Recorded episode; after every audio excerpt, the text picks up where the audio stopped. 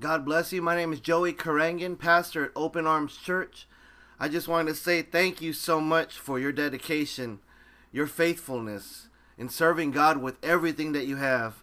I know it's been a little bit, it's been a few, and um, I'm just so thankful that we're back on the podcast.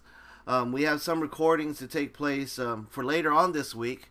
Pray for me. I'm actually going to be going on the Emmaus walk.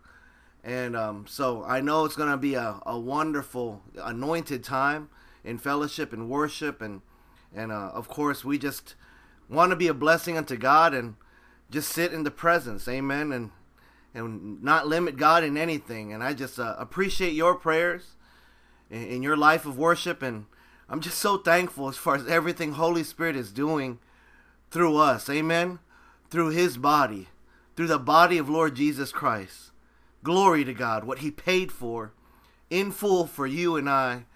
And once again, I just want to say thank you so much for, you know, hitting the like on uh, on Twitter, um, even on SoundCloud or on the podcast and iTunes and everything else. I just want to say thank you because it is encouraging. I'm not uh, I'm not a social media guy. I'm not limiting God. I'm just being obedient to what Holy Spirit has as far as His calling on my life, and that is to worship Him with everything I have with no distractions.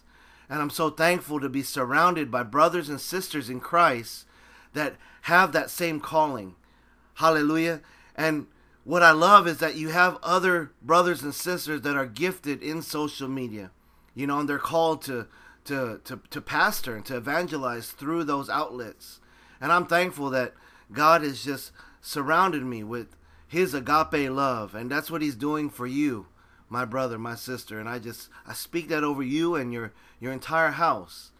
And I'm just so excited what Holy Spirit is doing in his church at Open Arms Church here in Lebanon, Kentucky, and and the entire community because his manifestation within what Christ paid for, hallelujah, it's who he is. The promised gift of Holy Spirit who is changing us at our very fiber, every cell, every muscle, every tissue erasing memories that the enemy has tried to, to plot against us, breaking us free from bondage that either we have put placed on ourselves or what the enemy has done. Listen, folks, I'm just so excited that we are the chosen generation that for such a time as this, in God's favor, that He would bring all of His worshipers together and say, you know what? No holds barred. You guys just come at me and just be in my presence, and I will overflow you like I never have before. By the blood of Jesus Christ, we believe and confess that. Amen. Glory to God. Hallelujah. Yes, uh, it's it's been such an amazing past few days. Been very busy. Glory to God, but just extremely thankful for everything that God has blessed us with. Extremely, extremely thankful. Listen, family, I can't stress this enough. Once that attitude of crunchiness tries to creep up, listen, take hold of that thing and you submit it and you say, How dare you come against me? I am a child of God. God is my Father. Jesus Christ, my Lord, owns me. Holy Spirit is in me. Father God, I do not want these thoughts, for these thoughts are trying to come against you and no longer in Jesus' name. Amen. Glory to God. Well, that was a long uh, hello. but uh, before we start into our uh, devotional for today, let's uh, let's just pray. Amen. Father, thank you so much for our salvation. Thank you, Father, for Lord Jesus Christ, your perfect sacrifice. Everything that you have, everything that you had, you gave it to us. And we know, we know, Holy Spirit, that this is our Lord Jesus Christ. And Holy Spirit, we're so thankful. We're so we're so thankful that you are sealed in us. You know us by name. You you know us for eternity. That we have your promise, Father God, for you live in us. And we're so excited, Father, always. Not only when we're in our secret place with you, or when we're in the car or when we're just around with family and just worshiping and praising you and just thanking you, Father, and how much you love us.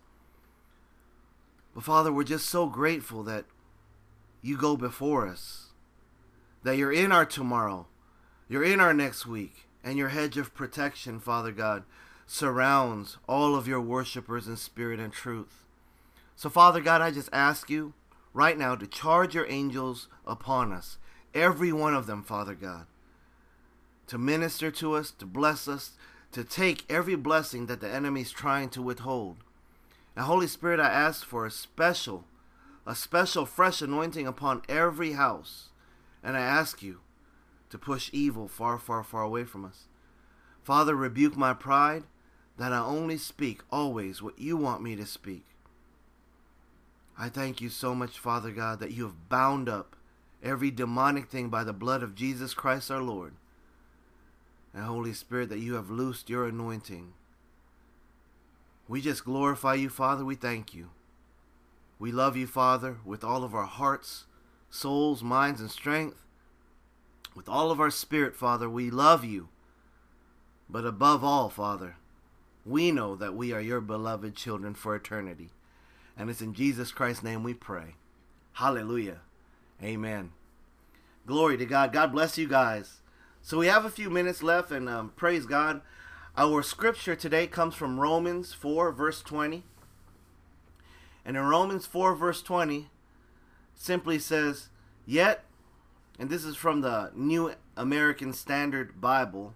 Um, I'll go over a couple other versions. I like this one because it says, Yet, with respect to the promise of God, speaking of Jesus Christ our Lord, amen. It says, Yet with the respect to the promise of God, he, Lord Jesus Christ, he did not waver in unbelief, but grew strong in faith, giving glory to God.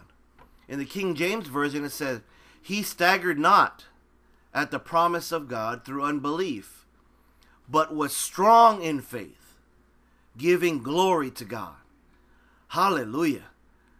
In the Amplified Version, it says, No unbelief or distrust made him waver, doubting questions concerning the promise of God.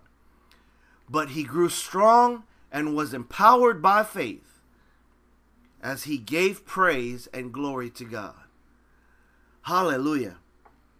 Family, I'm going to tell you right now that when the Bible refers to the promise of God, the Bible is referring to the Godhead, the person of Holy Spirit. He is the promise in which Jesus Christ was preaching and teaching all throughout his life of the ministry. And glory to God when we understand how precious that promise is of God, of Lord Jesus Christ, for Holy Spirit to live in you and I th- at this very moment for eternity, right now, who is speaking right now, with that type of respect and reverence and relationship that we have with our Heavenly Father, we know that we are paid with such a great price that Lord Jesus Christ did not waver in unbelief. Amen. He did not waver back and forth. His mind was on the prize as the perfect beloved Son of God, as the perfect sacrifice. And I'm going to tell you, family, that nothing, not even Satan himself, with those void, idle promises, those idle words that he spoke upon Jesus, trying to promise him, right? Trying to promise him a, a counterfeit product in saying, Well, I'll make you rulers over all this. Just submit to me. Well, you know the angels are going to save you. Just go ahead and jump off this thing. Well, you know what? You're supposed to be the bread of life, the spoken word. Why don't you speak over that stone, right? Listen, I'm not trying to get off of what our scripture is in devotion. But what I am saying is that Lord Jesus Christ, in, him, in his oneness with our God, hallelujah, with our Father, our God, Father, Spirit, and Son, he did not waver because why he had respect, he appreciated the promised gift that God deposited in him. And, brothers, sisters, I'm going to tell you right now God deposited his same spirit in you. There's only one spirit, Holy Spirit, in you, in me. And that is how we give glory to God. Amen. When we give glory to God, when we submit our pride, our thoughts, and we respect we understand the price that was paid on the cross. That what God did was beyond what we can comprehend to save you and me. And not only sacrificing his son, but remember, our Lord is resurrected. Glory to God. Through the power of Holy Spirit. And that is you and I. Amen. Listen, I pray that this encourage you today. Wherever you go, listen, God is already there. Thank God in everything and watch God change you at your very core. God bless you. I'll talk to you tomorrow. Love you guys. God bless.